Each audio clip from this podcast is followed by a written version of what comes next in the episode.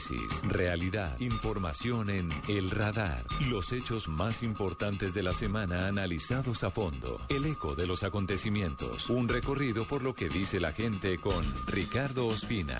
Aquí comienza El Radar en Blue Radio, la nueva alternativa.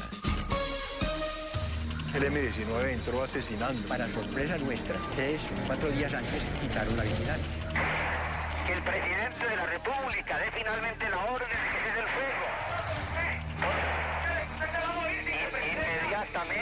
El doctor Reyes también no era libre en ese momento, que él mismo decía que era una ametralladora sobre su cabeza. El doctor Reyes también lo que estaba transmitiendo era lo que el M-19 le decía que transmitiera. No lo que la salida de un consejero de Estado que llevaba la consigna de hacerle ver al presidente que había todavía rehenes y la fuerza pública no lo dejó llegar hasta el Palacio Presidencial. ¿Suspendemos el fuego? Si es bilateralmente que se suspende el fuego. Desde el principio vamos a dialogar, pero no a negociar.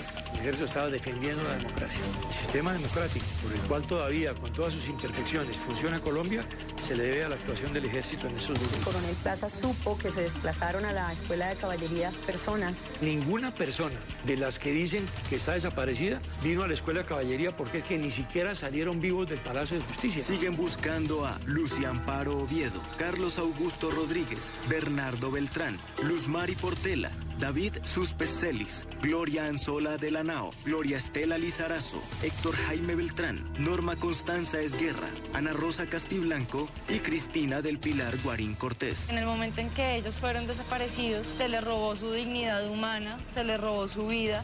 Afortunadamente hemos logrado mantener la lucha porque se sepa la verdad y porque se haga justicia y otra por mantener viva la memoria de nuestros familiares. La fuerza pública actuó a su antojo, todo el que pasaba por acá disparaba a lo que se moviera, hubo un exceso de fuerza. ¡Ni perdón, ni olvido! ¡Verdad, justicia y reparación! ¿Cómo es posible que en el Palacio de Justicia se asesine a la gente y no se sepa ni siquiera qué hicieron con los cadáveres? Mi hijo mayor, mi primogénito, por cosas de la vida consiguió trabajo en la cafetería como mesero. No hay desaparecidos y no hay retoque. Los desaparecidos no son desaparecidos. El M-19 los secuestró, los llevó al cuarto piso donde fallecieron por acción del M-19 que es el responsable único. Sale vivo, apoyándose en una sola pierna con los brazos sobre los hombros de dos unidades de la fuerza pública y luego su cadáver es encontrado en el interior del Palacio de Justicia. ¿Dónde está mi hijo? ¿A dónde lo enterraron? ¿Qué hicieron con él? Quiero conocer la verdad, que pueda decir, papá, por fin tengo un lugar donde llorarte. Hubo errores protuberantes en el levantamiento e identificación de los cadáveres. En este momento lo importante es defender la institución democrática colombiana, apoyar al presidente de la República y defender a las instituciones con el respaldo de las Fuerzas Armadas.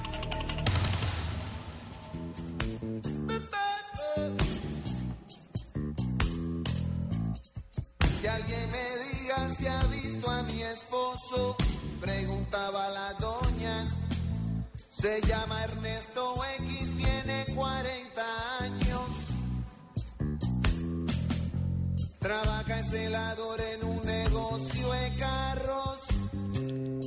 El 6 y el 7 de noviembre de 1985 cambió la historia de Colombia. Ese día un grupo de guerrilleros del M-19 se tomaron el Palacio de Justicia. Su intención, según dijeron, era adelantar un juicio al expresidente Belisario Betancourt porque supuestamente no les había cumplido con los acuerdos de paz y con los pactos que habían alcanzado hace algunos meses en el sur del país. El holocausto del Palacio de Justicia marcó la vida de los colombianos. Más de 90 personas muertas, 11 desaparecidos que todavía están en la memoria de sus familias y de los colombianos y de los que hoy vamos a hablar, porque hay noticias importantes sobre este doloroso episodio ocurrido hace ya 28 años y que está a puertas de tener su cierre en la justicia internacional. Inicialmente les contamos que la Fiscalía ha decidido unificar todas las investigaciones en el despacho de la fiscal cuarta delegada ante la Corte Suprema de Justicia, Marta Lucía Zamora. el fiscal general Eduardo Montealegre acaba de ordenar que se conforme un equipo especializado para buscar intensamente los restos de los 11 desaparecidos. Y además de ello ha determinado investigar otras cosas que no cuadran de esos dos días que marcaron la historia de nuestro país, entre otras cosas, falsos testimonios como el de presuntamente la señora Marianel Fidías, el presunto falso testimonio de Edgar Villamizar Espinel, sus permanentes contradicciones en la justicia, las torturas a las que fueron sometidos Yolanda Santo Domingo y Eduardo Matson, además de otras personas durante estos días. Y más importante que todo, asumirá las investigaciones a que haya lugar contra los ministros del gobierno de Belisario Betancourt si pudieron llegar a cometer algún delito por acción u omisión durante esas dolorosas 48 horas. Un asunto adicional es que ese mismo despacho asumirá los procesos del coronel Edilberto Sánchez Rubiano, del general Iván Ramírez Quintero y el general Jesús Armando Arias Cabrales. Son algunos de los militares que han estado detenidos y están procesados por haber participado presuntamente en la desaparición de esas personas, de quienes no se tiene ninguna razón desde el 7 de noviembre de 1985. A continuación, hablaremos con algunos de los protagonistas de esta historia. Hablaremos con eh, las personas que van a viajar seguramente a Brasil a participar de la audiencia ante la Corte Interamericana de Derechos Humanos y haremos un recorrido por este episodio que no olvidamos los colombianos. Y ahora di que no saben quién se la llevó del cuartel. Así lo detectó el radar en Blue Radio. Saludamos a esta hora en el radar a una de las personas que más conoce el expediente por los dolorosos hechos del Palacio de Justicia, la toma y posterior recuperación de este edificio del Palacio de las Leyes el 6 y 7 de noviembre de 1985. Hablamos de Ángela María Buitrago, quien fuera durante más de cinco años fiscal cuarta delegada ante la Corte Suprema de Justicia, la persona encargada de impulsar eh, las investigaciones, de haber eh, alcanzado la condena contra el coronel Luis Alfonso Plazas Vega por la desaparición de varias personas en esos dolorosos hechos y además ser la responsable de impulsar las otras investigaciones, los otros puntos y las otras aristas de este momento triste y este momento que todavía recordamos los colombianos. Doctora Ángela María, buenas tardes. Buenas tardes, Ricardo. Buenas tardes a todos los oyentes. Doctora Ángela María, quisiera preguntarle inicialmente, ¿cómo recibe usted la citación que ha hecho ya la Corte Interamericana de Derechos Humanos, tanto al Estado colombiano como a las víctimas y a varios testigos, para que se adelanten las audiencias finales, digamos que la parte de conclusiones antes de decidir por parte del sistema interamericano si se condena o no al Estado colombiano por los desaparecidos del Palacio de Justicia.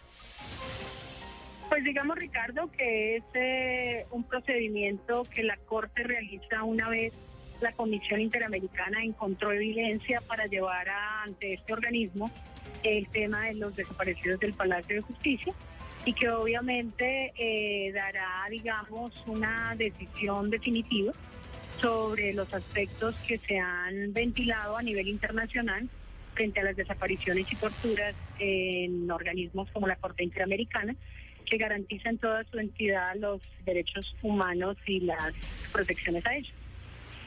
¿Qué significa que un caso como este, que como lo decimos tal vez a los colombianos de las últimas tres o cuatro generaciones nos ha tocado tan profundamente, llegue a conocimiento de la justicia internacional? ¿Eso significa que no pudimos nosotros desenmarañar la verdad o qué significado le podemos dar? Ricardo, yo creo que significa que el organismo internacional tuvo que actuar de manera supletoria a la justicia colombiana evidenciando una mora y un retardo, obviamente, en las investigaciones y una inexistencia de resultados definitivos. frente a las actividades independientemente de que se hayan obtenido algunos resultados parciales. En las investigaciones, pues la Corte Interamericana ha tratado este tema precisamente también por eh, la falta de actividad del Estado colombiano durante muchos años. Doctora Ángela María, le quería preguntar acerca del expediente del Palacio de Justicia. Usted eh, lo estudió durante más de cinco años. ¿Cuál puede ser la conclusión después de tanto trabajo en ese, en ese proceso? ¿Qué le puede decir hoy a, a los oyentes de Blue Radio? A ver, Ricardo, la conclusión evidente en el tema del Palacio de Justicia es que hubo una toma por parte de un grupo guerrillero y que efectivamente hubo una serie de retenciones de funcionarios y no funcionarios del Palacio, que hubo, como también se demostró, eh, ejecuciones extrajudiciales por parte de algunos miembros del ejército, que se realizaron desapariciones de varias personas que hoy no aparecen, que hubo torturas, como está acreditado dentro del proceso y en particular dentro de las declaraciones de los propios eh, de las propias víctimas de esas torturas, que hubo procedimientos que, eh, a pesar de que se dijeron unas cosas, no coincidían con las que habían sucedido y que por lo tanto el expediente puede permitir demostrar en toda su integridad eh, estos hechos que terminan siendo delictivos y que terminan teniendo también un tinte de violación de derechos humanos claro. ¿Por qué, a su juicio, no avanzó más el proceso o no ha avanzado más? Porque esto obviamente no ha terminado, pero ¿por qué la, la demora del sistema judicial colombiano para, para concluir este episodio? Y se lo pregunto porque obviamente está condenado el coronel Plazas, está a la espera la casación ante la Corte, se han tomado decisiones en el caso del general Iván Ramírez Quintero, tal vez en el caso del general Jesús Armando Arias Cabrales también, pero hay juicios eternos, como el del coronel Edilberto Sánchez Rubiano, y no hay avances en otros puntos y en otras aristas como las investigaciones por la muerte del magistrado Carlos Horacio Urán, que también implicaba a altos oficiales retirados del ejército. A ver, Ricardo, yo pienso que varias de las demoras obedecen a una improvisación por parte de algunas autoridades en el tema de los jueces de descongestión, como es el caso del juzgado que manejó el asunto de Gilberto Sánchez, que después de tenerlo asignado de manera exclusiva durante dos años, lo retiran o le retiran la posibilidad de seguir instruyendo esa causa eh, ya para fallo. Eh, a un juez que dedicó dos años en, en, el tema de juicio y que de un momento a otro le botan una carga laboral muy grande, según tengo entendido por los medios de prensa. Por lo tanto, la demora en el asunto del coronel Sánchez, que entre otras ni siquiera tiene fallo, pues es entendible cuando un juez va a producir un fallo de esa complejidad y le devuelven toda su carga laboral, se hace muy difícil trabajar en una decisión de fondo, sobre todo con las implicaciones que tiene el caso de Polar. En segundo término, pues los trámites frente al tribunal y las decisiones que están pendientes del general Arias y del general Iván Ramírez, Entiendo que tuvieron una demora también porque se tramitaron unas incompetencias por parte del tribunal que fueron absueltas por la Corte y que posteriormente, me imagino, eh, al devolverse, pues los magistrados estarán trabajando sobre la base de ese asunto.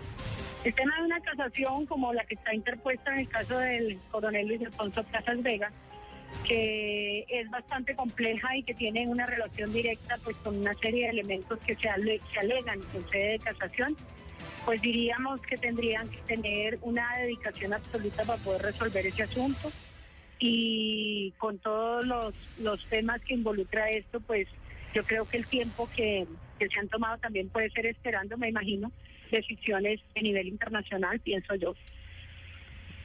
Hace algunos días el Estado colombiano envió una carta a la Corte Interamericana de Derechos Humanos, exactamente la envió el pasado 17 de octubre en la que acepta la responsabilidad parcial del Estado colombiano en las torturas y el secuestro durante varias horas de Yolanda Santo Domingo, Eduardo Matson Ospino, José Vicente Rubiano y Orlando Quijano. ¿Esto qué significa para el proceso, doctor Ángela María?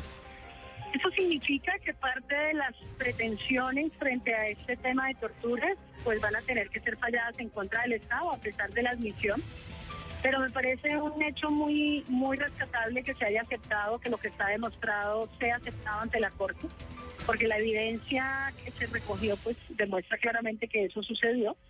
Me parece que es un acto de lealtad y de, y de ética de, del Estado reconocer que ha cometido un error y que obviamente pues al reconocer el error eh, trata es precisamente de demostrar que puede estar protegiendo los derechos humanos de, ma- de manera mm, real.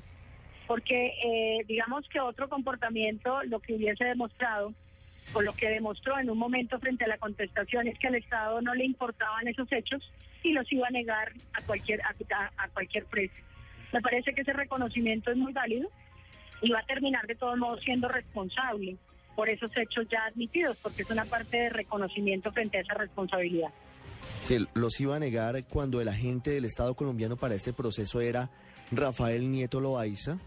Ya se cambió el agente y ahora es el doctor Julio San Pedro, entre otros, y se ha visto el cambio en la posición del Estado frente a esta situación que afronta ante el sistema interamericano. Mire, doctora Ángela María, durante ese tiempo que usted llevó el expediente y usted con alma de investigadora, ¿cuál cree que fue el principal hallazgo dentro del proceso? Bueno, hallazgos hubo muchos desde el punto de vista de la investigación, pero digamos que hay muchas cosas que generaron eh, hallazgos eh, muy llamativos, como era afirmaciones que se hacían de hechos que después se corroboraron que no eran ciertos, o que eran parcialmente ciertos, que diferían en aspectos esenciales lo que implicaba decir que dentro de la investigación de Palacio se pudieron demostrar algunos elementos que ni siquiera quisieron ser reconocidos en primera instancia ni aún en segunda instancia por eh, los partícipes de estos hechos y que a través de la prueba se pudo demostrar cabalmente que eh, los comportamientos realizados en particular por algunos miembros del ejército fueron realizados co- con conocimiento de muchos de los otros miembros frente a algunas de las personas que están allí, bien en condición de víctima o bien en condición de desaparecidos. Usted eh, en sus eh, exposiciones ante los jueces y los magistrados en este proceso, doctora Ángela María Buitrago, hablaba de la posibilidad de que hubiese existido un pacto de silencio, de que hubiese existido casi que un pacto del establecimiento para no investigar eh, estos hechos. Más allá de que eventualmente el Estado colombiano sea condenado por la Corte Interamericana por los desaparecidos, y usted conociendo el expediente conociendo los sujetos procesales, las personas investigadas, los militares eh, que están siendo indagados por los desaparecidos, con la mano en el corazón, usted obviamente es su opinión, pero cree que existe aún la esperanza de encontrar eh, los despojos de, de estas 11 personas, al menos 11 personas, podría ser algunas más, que entraron el 6 de noviembre al Palacio de Justicia, el 6 de noviembre del 85, y de quienes nunca más se volvió a saber? Ricardo, yo tuve la esperanza siempre de que se encontrara el paradero de esas personas y se pudiera obtener por parte de las personas que tuvieron el acceso y el control de ellos la información. Lamentablemente nunca se pudo.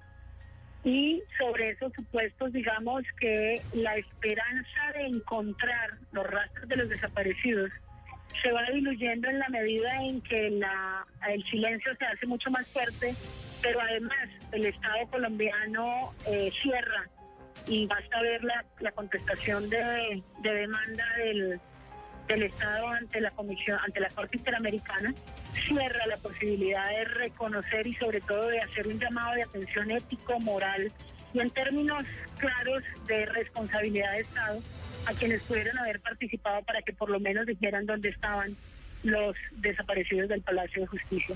Me parece que las posiciones que ha asumido el Estado lo que demuestran es que eh, o, les- o le es indiferente el resultado que se obtuvo en el tema de Palacio en violación de derechos humanos, o simplemente lo justifica desde el punto de vista de que era una operación del Estado. Y eso me parece que tiene un contenido muy fuerte en términos de buscar y de encontrar de verdad a los desaparecidos del Palacio de Justicia. ¿Puede haber esperanza en medio de todo? Cada vez es más distante esa lucecita, pero ¿usted cree que todavía existe esa posibilidad de encontrar los, los despojos de los desaparecidos del palacio? Ricardo, yo no podría hablar de despojos porque realmente para mí, en mi convicción y en mi, y en mi criterio particular que tuve la prueba al frente, para mí están desaparecidos. O sea, yo, yo pienso que esas personas, eh, no sé si estarán en algún lugar, no sé si haya despojos como tú los llamas, porque para mí en efecto práctico están desaparecidos.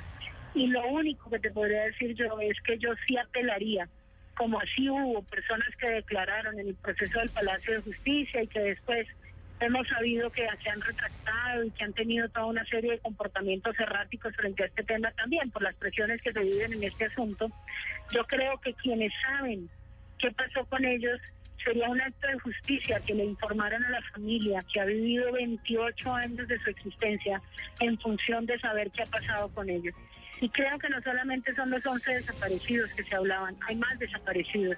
Si tú indagas, eh, Ricardo, hay personas que han dicho que además de los que estaban identificados como desaparecidos, hay otras personas que desaparecieron en Palacio de Justicia. Creo que sería un acto de dignidad del Estado eh, entregar eh, o buscar que la gente que tiene esa información la entregue o permitir que se reconozca un hecho de esta magnitud para que de verdad haya reparación frente a las víctimas. Yo pienso que esa sería la única posibilidad frente a todas estas condiciones, que entre otras, discutamos que si son uno, dos, diez, no importa, un solo desaparecido que se acepte en las condiciones en que está demostrado en el proceso, basta para, para poder reconstruir ese hecho y saber qué pasó. Me parece que el Estado debía hacerlo. El Estado, los anteriores involucrados y sobre todo las personas que participaron en estos hechos. Doctora Ángela María Buitrago, muy amable por habernos compartido estos minutos de su conocimiento del expediente del Palacio de Justicia a los oyentes del radar. Con mucho gusto, Ricardo. Una feliz tarde. Usted está en el radar en Blue Radio. Gloria Anzola de la Nao, Luz Amparo Oviedo, Luz Mari Portela León, Gloria Estela Lizarazo, Ana Rosa Castiblanco, Cristina Guarín Cortés, David Suspes Celis, Norma Constanza Esguerra, Héctor Jaime Beltrán, Bernardo Beltrán Hernández y Carlos Augusto Rodríguez Vera. Esos son los nombres de las 11 personas que desaparecieron luego de la retoma del Palacio de Justicia el 7 de noviembre de 1985. Pero más allá de las desapariciones hubo torturas, torturas certificadas incluso por eh, organismos dedicados a adelantar eh, labores de peritazgo en estos casos.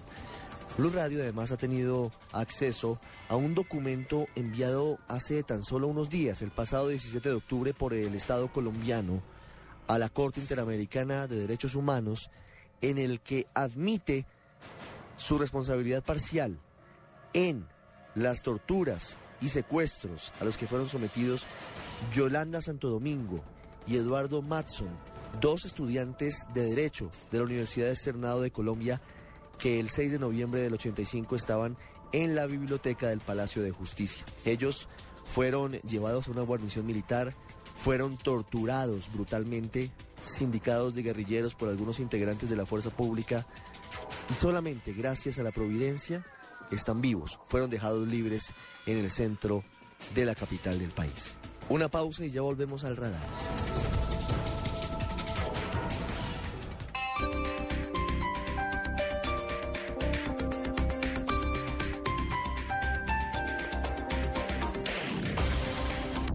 Esta noche yo voy a tomarme unos cuantos tragos de doble anís. Y todos los que quiera, porque Aguardiente Doble Anís sigue aquí, brindando alegría y sabor a todos los sopitas. Pide el nuestro, pide Aguardiente Doble Anís, el trago que te pone alegre, que te pone a rumbear. Aguardiente Doble Anís, prende la rumba. Comercializa Licosa S.A. Carrera Séptima, calle 23 Sur, esquina, zona industrial. Teléfonos 874-2233 y 312-491-5454. El exceso de alcohol es perjudicial para la salud. Prohíbas el expendio de bebidas embriagantes a menores de edad. Publicidad válida para Neiva.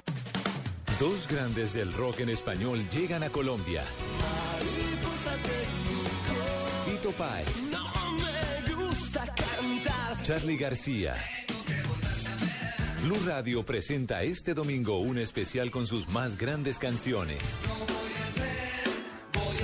Fito y Charlie en escena. Especial musical este domingo a las 6 de la tarde por Blue Radio y bluradio.com. La nueva alternativa.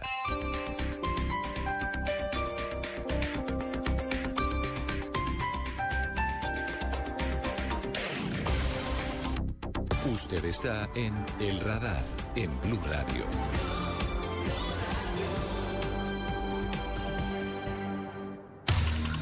Quiero manifestarles que la situación está perfectamente controlada. La gran mayoría de las bajas son de ellos y sobre todo hemos rescatado, yo creo que la totalidad de los rehenes que se encontraban vivos. Sí, yo entré con los carros a Palacio, fue la, la, primera unidad que entró porque fue la orden que me dieron. Si a mí me disparan, yo contesto el fuego. Yo entré con mis carros, me recibieron a fuego, disparé. El cascabel está a punto de ingresar.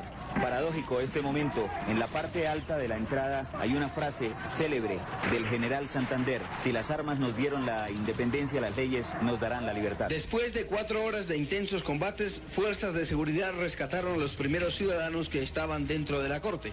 Todos eran considerados sospechosos. La fuerza pública mantiene acordonada toda la zona céntrica de Bogotá. Adentro, varios magistrados aún son rehenes de los guerrilleros del M-19. Llanto, histeria y caras de angustia fueron el común denominador en este sitio del centro de Bogotá que ha sido la noticia en el día de hoy. Esta hora de la noche continúa la situación sin solución acá en el Palacio de Justicia. A las 12 y 30 llegaron los tanques del ejército. A la 1 de la tarde el comando tomó decisión de tomarse el Palacio de Justicia. Tres tanques penetraron por la puerta principal de la Corte por orden del gobierno. Y de aquí, quién sabe qué más pasará, ni cuántas horas más tendremos que esperar. Noticiero Nacional. Son las 7 y un minuto en la noche. La toma continúa. Los guerrilleros mantienen sus rehenes en el cuarto piso del Palacio de Justicia. Los guerrilleros que se tomaron el Palacio de Justicia hoy tenían provisiones para pasar varias semanas dentro del edificio. Dos tanques del ejército están en el patio interior del edificio. Aún quedan muchas personas en diferentes oficinas. La Cámara de Representantes se reunió en forma extraordinaria. El presidente Betancourt se reúne con sus ministros y toda Colombia se mantiene esperando el desenlace de este atentado. En los dos primeros pisos inicialmente, luego se extendió al tercero y al cuarto piso, donde a esta hora se encuentran miembros del M-19. Está en llamas la parte oriental del Palacio de Justicia. Está prácticamente destruida. Lo único cierto es que gran parte de los cadáveres extraídos del palacio esta tarde estaban calcinados. Se sucedían las explosiones de dinamita, los tableteos de las ametralladoras y a veces el solitario sonido de las armas cortas. Finalmente, a esta hora, 10 y 37 minutos de la noche, prácticamente termina la toma del Palacio de Justicia. El edificio es consumido totalmente por la llama. Los rehenes que quedaban dentro del palacio salieron casi en masa. Heridos, agotados, desfallecientes, saludaron la luz del sol como una resurrección después de 28 horas de agonía. Con la pérdida irreparable de varias vidas inocentes, ahora comienza el calvario para la justicia colombiana. Miles de expedientes de procesos que venían siendo estudiados en los dos máximos tribunales quedaron totalmente destruidos. Solo en la sección segunda del Consejo, donde se tramitan juicios por responsabilidad del Estado, 600 expedientes quedaron convertidos en ceniza. La asistencia médica se presta para recuperarlos del shock nervioso que les produjo el haber vivido por más de 24 horas la violenta ocupación del Palacio de Justicia. Pensé que iba a morir en la mano izquierda, anoté el nombre de mi madre, de mis padres, de mis hijos. Y cuando encuentro mi, mi cadáver sabrá quién sobre Está vivo de milagro, porque los guerrilleros ordenaron matarlos uno a uno pocos minutos antes de terminar la toma del palacio. Los que lograron salvar sus vidas regresaron al Palacio de Justicia hoy como simples observadores. El sepelio de los magistrados será a voluntad de los familiares, dice. El gobierno declaró tres días de duelo nacional y la bandera ondeará a media asta. La soberbia edificación del Palacio de la Justicia es un montón de ruinas. Los dos más altos organismos de justicia desaparecieron bajo las llamas. El saludo de los magistrados que sobrevivieron resultó hoy la única nota alegre dentro de la gris jornada. Vivimos en un país en donde reina la impunidad, continuamos la lucha y esperamos que en algún momento los militares nos digan qué pasó con nuestros familiares. No tenemos justicia. ¿Qué es eso? ¿Un Estado democrático? Desapariciones, torturas, muertes y todo impunemente. ¿Por qué si los sacaron vivos los desaparecieron? ¿Por qué? Porque no nos dicen la verdad, dónde los tienen. Pasará el tiempo y tal vez nada quede plenamente establecido porque los testigos y protagonistas de las horas cruciales murieron. Polos opuestos en El Radar de Blue Radio. Cristina del Pilar Guarín Cortés era la cajera de la cafetería del Palacio de Justicia aquel 6 de noviembre de 1985. Cristina era una mujer eh, menuda, una mujer eh, con cabello corto, con muchos sueños. Estaba próxima a viajar a Europa, adelantar cursos de especialización. Nunca pensó que iba a encontrar la muerte, el limbo de la desaparición durante este episodio doloroso del Palacio de Justicia. Su hermano, René Guarín, ha estado durante 28 años buscándola y nos habla un poco sobre su sentimiento después de tantos años a la espera de al menos encontrar un mechón de pelo de su hermana. Después de 28 años de ocurrido el holocausto del Palacio de Justicia, durante los días 12 y 13 de noviembre próximo, en la ciudad de Brasilia, Brasil, el sistema interamericano escuchará a dos partes. Una, al Estado colombiano y dos, los representantes de las víctimas de desaparición forzada, tortura y ejecuciones extrajudiciales cometidas en desarrollo de la toma y retoma del Palacio de Justicia en 1985. Este es el caso más antiguo que reposa en el archivo del Sistema Interamericano de Derechos Humanos y como tal ha merecido la atención a nivel nacional e internacional, interrumpida por tiempos de quietud y silencio. El saldo trágico del holocausto dejó, entre otras, por lo menos 11 personas desaparecidas y de las cuales no se conoce una certeza diferente a que sus familias no los tienen ni vivos ni muertos, con la característica adicional que la mayor parte de padres y madres de las personas desaparecidas ya fallecieron. Además, la ejecución extrajudicial del magistrado Carlos Urán Rojas y las torturas en dependencias militares y de policía a varias personas que sobrevivieron al hecho. Ese es el cuadro que completa el temario que será objeto de la audiencia en mención los próximos 12 y 13 de noviembre. La construcción de un epílogo para tener un cierre digno del caso es una responsabilidad que atañe a todos. Al sistema interamericano que en sentencia histórica debe exigir y hacer seguimiento a los compromisos serios que le sean ordenados al Estado colombiano. Estado que en un primer escrito de finales del 2012 negó de manera torpe las desapariciones de Palacio al Estado colombiano que debe contarle al mundo qué avances judiciales ha tenido el caso del asesinato del doctor Urán Rojas y las torturas en batallones y dependencias de policía a varios sobrevivientes. Al Estado colombiano que debe contar qué ha realizado en materia de cumplimiento de sentencias que ordenan seguir buscando las personas desaparecidas pero que también ordena establecer el paradero de testigos claves y contar la verdad de lo que ocurrió con las personas que fueron desaparecidas a pocos metros de donde usualmente despacha el primer mandatario de turno de Colombia. A los familiares de las víctimas de ejecución extrajudicial, de desaparición forzada y de torturas, solo nos queda aguardar a que esta instancia de justicia internacional sea una luz de esperanza y no una decepción más que llegue al anhelado epílogo digno de un caso que fracturó la historia de Colombia, el holocausto del Palacio de Justicia. Seguimos preguntando, ¿dónde están los desaparecidos del Palacio?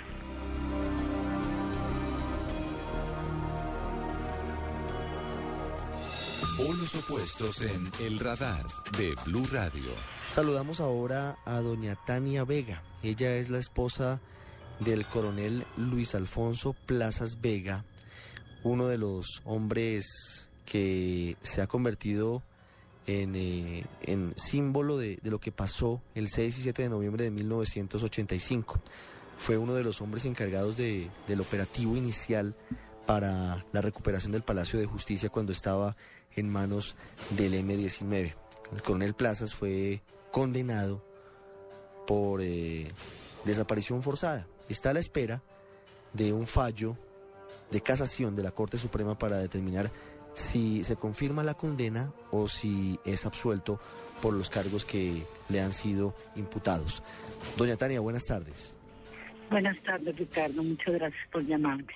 Doña Tania, quiero preguntarle primero cómo está en este momento el coronel Plazas, eh, detenido, eh, en medio de, de esta espera de, de la decisión de la Corte Suprema de Justicia. ¿Cuál es su situación? ¿Está tranquilo? ¿Cómo vive estos momentos?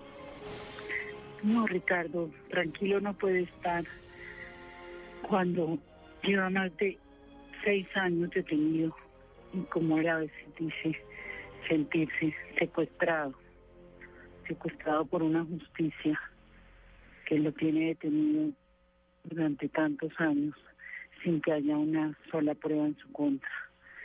Y además estos aniversarios eh, son muy dolorosos para todos nosotros como familia pero especialmente para él, que ha sido un hombre que lo único que ha hecho es prestarle un servicio a este país, un hombre que ha amado su patria que desde donde ha podido siempre ha querido defenderla y servirla.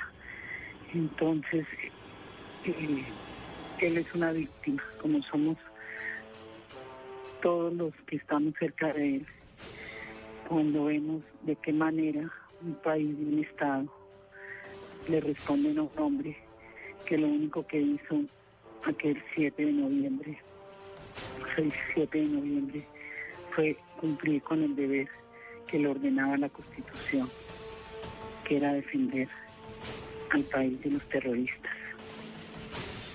Doña Tania, eh, estamos a pocos días de que se lleve a cabo en Brasilia la audiencia en el caso de los desaparecidos del Palacio de Justicia eh, relacionada con la demanda que se interpuso ante la Corte Interamericana de Derechos Humanos. Estamos muy cerca de que se conozca si el Estado colombiano es condenado o es absuelto por estos hechos.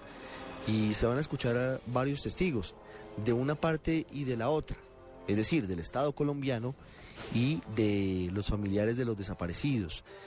¿Cómo recibe usted, cómo analiza usted que, que este caso ya esté en esta instancia a pocas semanas o meses de conocerse un fallo en la justicia interamericana? Pues yo lo veo como, como parte de todo este complot y esta película que se ha montado alrededor de los hechos del Palacio de Justicia, donde, donde hay intereses económicos. De hecho, una de las, de las noticias más dolorosas que hemos tenido últimamente.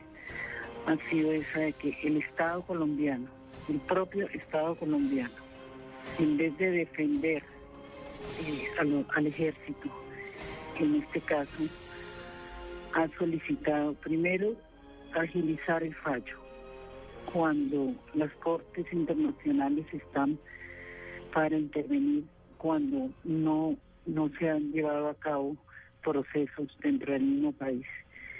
Y, y ese requisito no se cumple en este caso porque la justicia, bien o mal, ha, tenido a los militares que intervinieron en esos hechos durante muchos años en un proceso que aún no ha terminado. Mi, mi esposo está condenado en segunda instancia, pero está en el último recurso que es el de casación.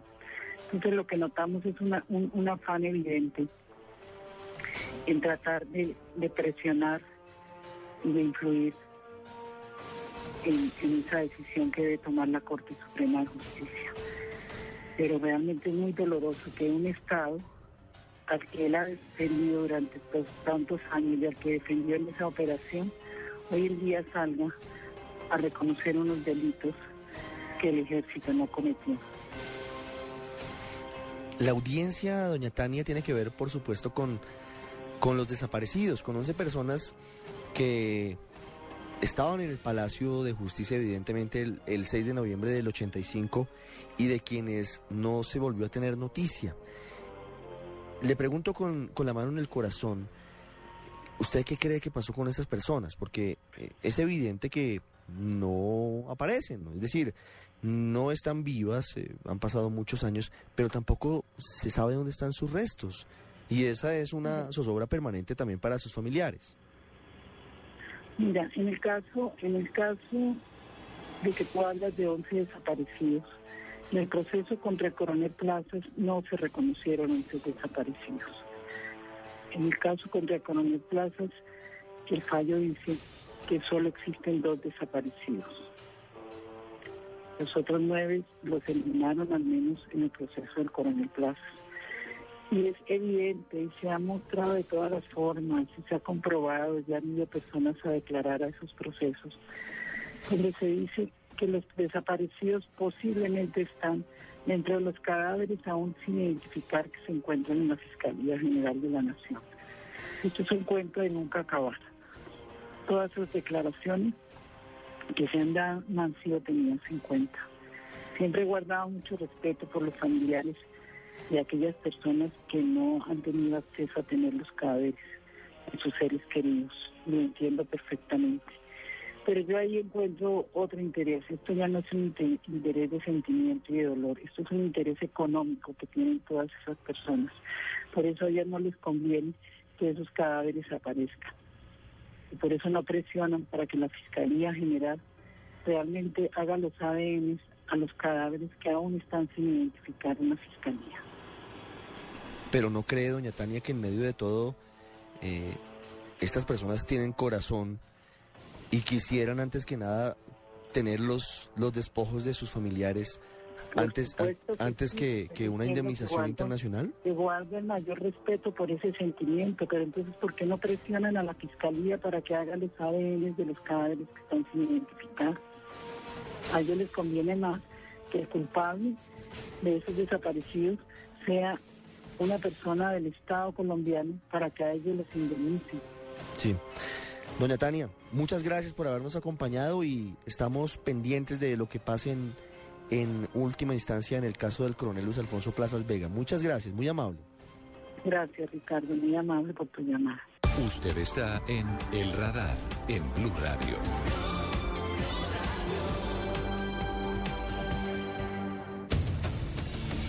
Atención, Blue Radio ha tenido acceso al documento de la Corte Interamericana de Derechos Humanos en el que se convoca al Estado colombiano y a las víctimas del holocausto del Palacio de Justicia para la audiencia del próximo 12 de noviembre. Son más de 35 páginas en las que se cita exactamente a 60 personas que tendrán que rendir testimonio antes de que la Corte defina si el Estado colombiano es o no responsable por la desaparición de 11 personas y por el asesinato del magistrado Carlos Horacio Urán durante los episodios del Palacio de Justicia. Entre los testimonios más destacados que serán escuchados en estas audiencias en Brasilia están el de César Rodríguez, hermano de Carlos Augusto Rodríguez Vera, administrador de la cafetería, el de Yolanda Santo Domingo, una de las torturadas en el Palacio de Justicia, Ana María Videgaín, esposa del magistrado Carlos Horacio Urán, el exministro Jaime Castro Castro, María Nelfi Díaz, denunciada por falso testimonio, y este testimonio adicional es muy importante, el de el exdirector de la Policía Nacional, el general Óscar Naranjo, actual negociador del gobierno colombiano ante la guerrilla de las FARC. El general Naranjo, el 6 de noviembre del 85, era el encargado de la seguridad del Palacio de Justicia y por eso tendrá que rendir su declaración sobre las medidas que se adoptaron en esos dolorosos momentos. Son 28 años de una herida que no sana, de una herida que no cierra, de uno de los episodios más dolorosos en la historia de nuestro país. Estamos hablando de la toma y retoma del Palacio de Justicia. El 6 y 7 de noviembre de 1985, un comando del M-19 ingresó allí al Palacio de las Leyes para hacer, según ellos, un juicio político en su momento al presidente Belisario Betancourt, porque según los guerrilleros no estaba cumpliendo con los acuerdos que había alcanzado. En ese momento se adelantaban unos diálogos de paz entre el gobierno y la guerrilla. Todo esto desató una verdadera carnicería. Más de 90 muertos, muchos heridos y al menos 11 desaparecidos. Esos 11 desaparecidos hoy tienen al Estado colombiano a puertas de una condena ante tribunales internacionales. En poco más de una semana se dará la audiencia pública ante la Corte Interamericana de Derechos Humanos del Estado colombiano, de las víctimas y los testigos para que los magistrados tengan suficientes elementos antes de determinar si el Estado colombiano es responsable por esas 11 personas, al menos, que un día salieron de su casa, estuvieron en el holocausto del Palacio de Justicia y nunca más se supo de ellas, ni vivas ni muertas. Está con nosotros Rafael Barrios Mendivil. Él es el abogado de algunos de los familiares de estos desaparecidos durante la retoma del Palacio de Justicia. Doctor Barrios, muy buenas tardes. Gracias por atender esta llamada del radar. Muchas gracias a ustedes por la invitación. Quisiera preguntarle primero qué significa que estemos a puertas de las audiencias públicas ante la corte más importante de la justicia interamericana por el caso de los desaparecidos del Palacio de Justicia. Bueno, aquí se concreta una esperanza para que se cuente la verdad se haga justicia y se repare a las víctimas, ya que este caso en el trámite internacional lleva más de 20 años, de hecho es el caso más antiguo ante el sistema interamericano y de mayor connotación. Entonces, eh, lo que va a suceder el 12 y 13 eh, del mes de noviembre en la ciudad de Brasilia, en sesiones extraordinarias de la Corte Interamericana, eh, va a ser muy importante para las víctimas.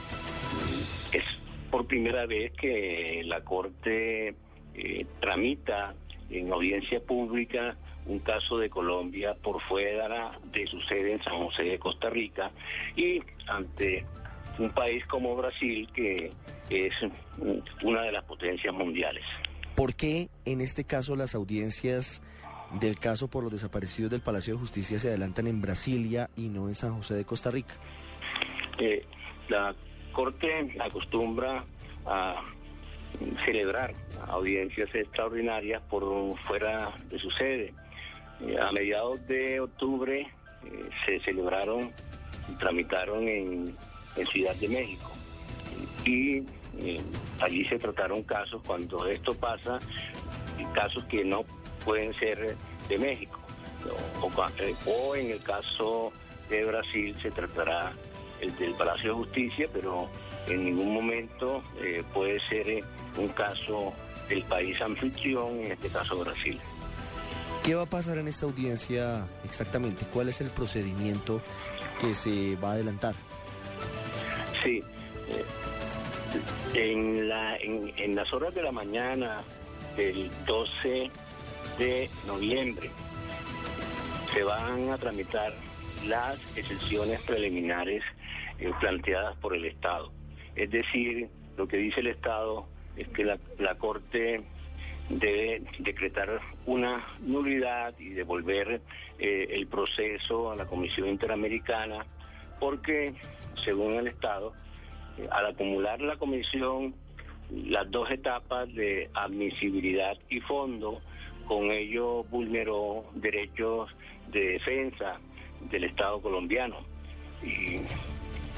Y pidió igualmente que la Corte mm, difiriera separara este, estas dos etapas, ¿no? Eh, es decir, el conocimiento de las excepciones con la etapa de fondo del caso ante la Corte, pero la Corte negó esa posibilidad.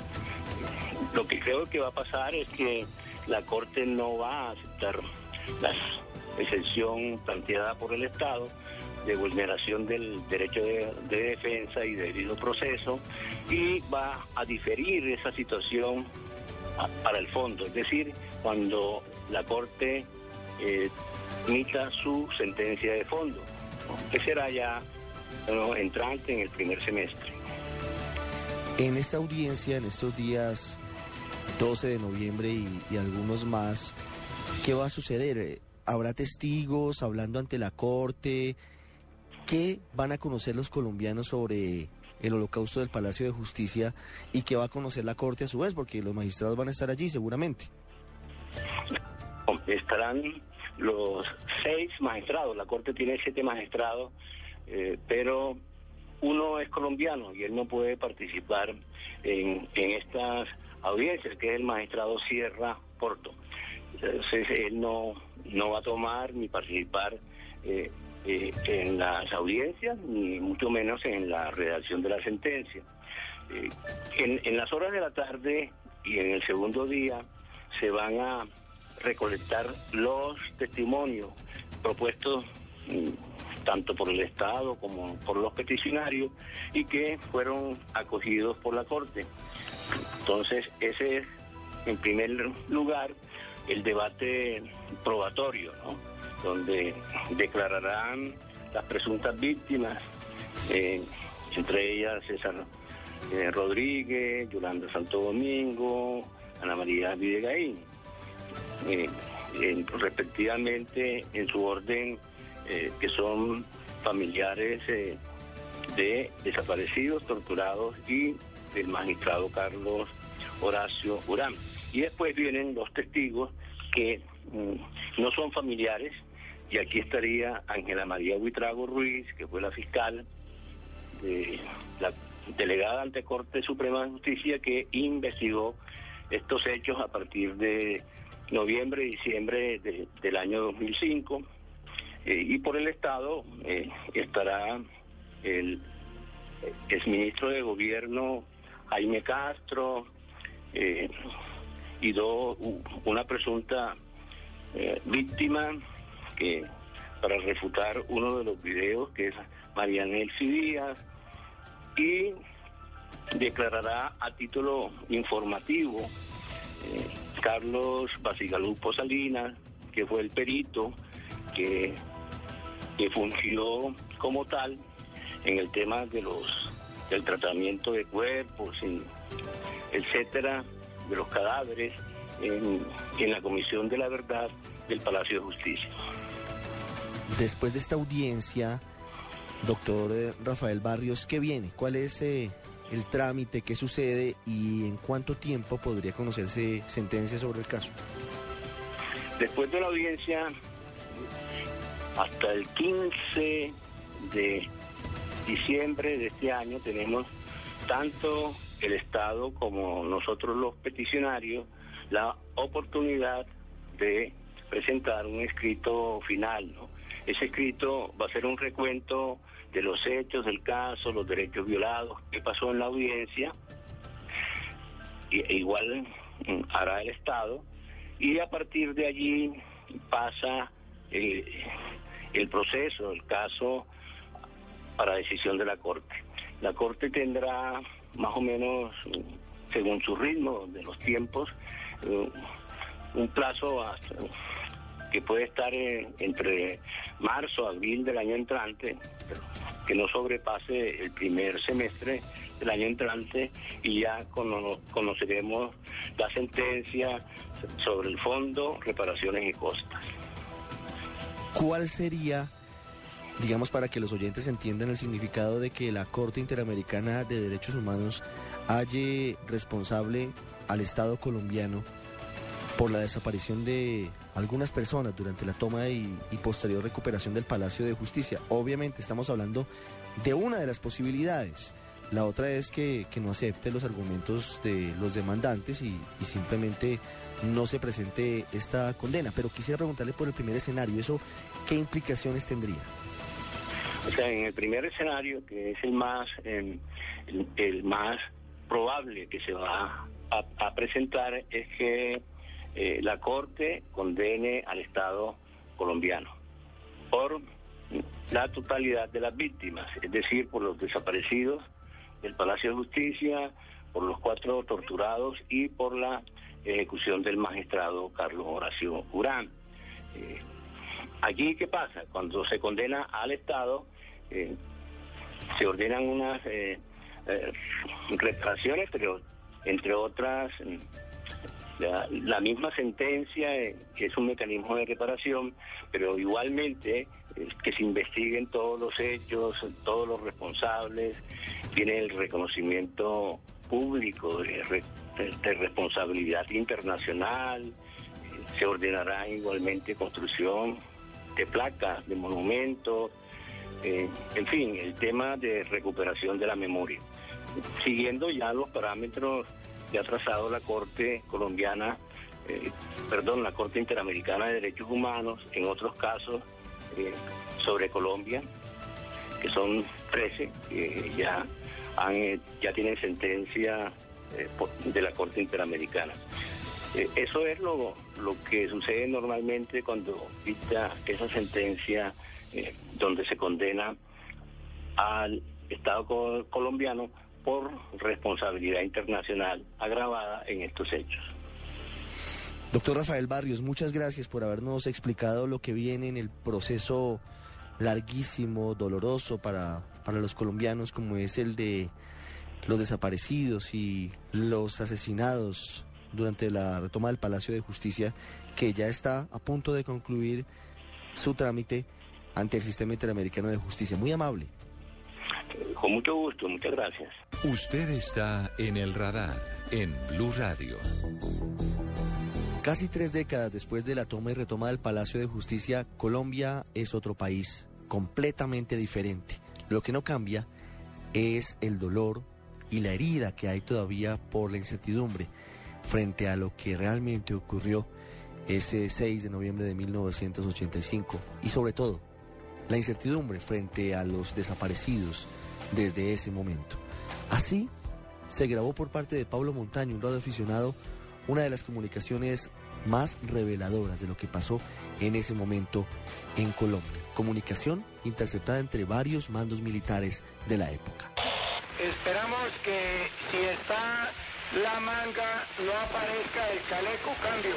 Que Almarales está herido y que lo llevaron ahorita a una unidad de, de PM. Arcano 5 de Arcano 2, cambio.